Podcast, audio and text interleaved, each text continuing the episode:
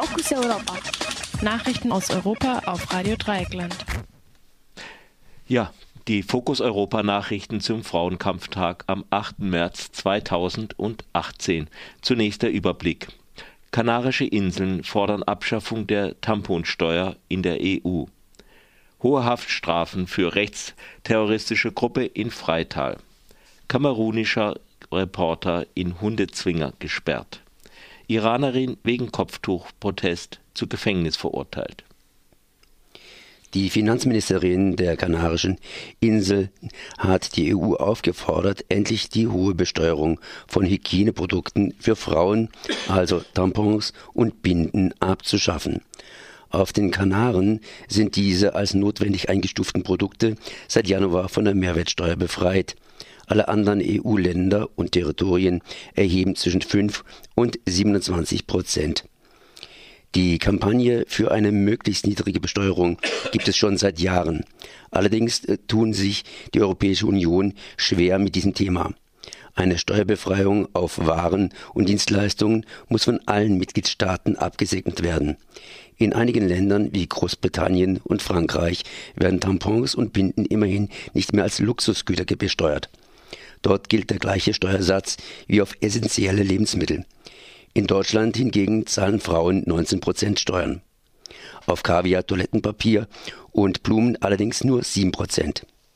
Obwohl die einzelnen Mitgliedstaaten der Europäischen Union eine Sonderregelung durchsetzen könnten, wie beispielsweise Großbritannien in Bezug auf Männerrasierer, tut sich wenig. Internationale Vorreiter sind Kanada und Kenia, die den Bezug von Tampons und Binden komplett von der Mehrwertsteuer befreit haben. Am gestrigen Mittwoch hat das Oberlandesgericht Dresden hohe Haftstrafen im Prozess gegen die rechtsterroristische Gruppe in Freital verhängt. Die Angeklagten wurden der Bildung einer terroristischen Vereinigung, des versuchten Mordes bzw. Beihilfe zum Mord, Körperverletzung und des Herbeiführens von Sprengstoffexplosionen für schuldig befunden. Die sieben Männer und eine Frau müssen nun zwischen vier und zehn Jahren ins Gefängnis. Das Gericht sah es als erwiesen an, dass die sogenannte Gruppe Freital für mehrere Angriffe auf Flüchtlingsunterkünfte, Politikerinnen der Linkspartei und ein Wohnprojekt verantwortlich ist. Die teilweise lebensgefährlichen Sprengsätze hatten nur durch Glück niemanden ernsthaft verletzt. In Kamerun ist ein Reporter einer Lokalzeitung im Haus eines Ex-Ministers geschlagen und in einen Hundezwinger gesperrt worden.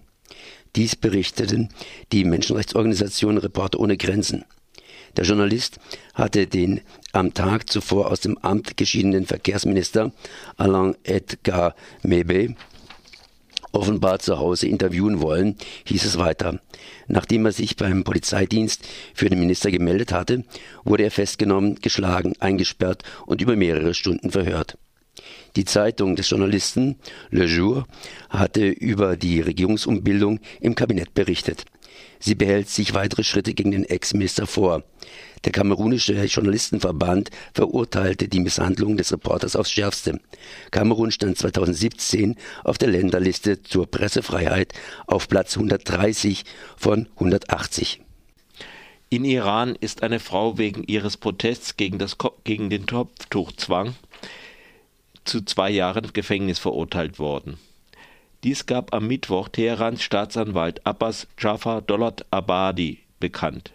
Die Identität der Frau wurde nicht bekannt. Die Tageszeitung Der Standard aus Wien berichtet, es könne sich um die 32-jährige Narges Hosseini handeln, die bereits vor einem Monat festgenommen wurde. Seit Dezember letzten Jahres protestieren Frauen in Iran immer wieder gegen das Kopftuchgebot und äh, legen in der Öffentlichkeit ihr Kopftuch ab. Mindestens 30 Frauen sind deshalb bereits festgenommen worden. Unklar ist, was mit den anderen Protestierenden passiert ist und wie der Prozess gegen die jetzt verurteilte Frau genau verlaufen ist.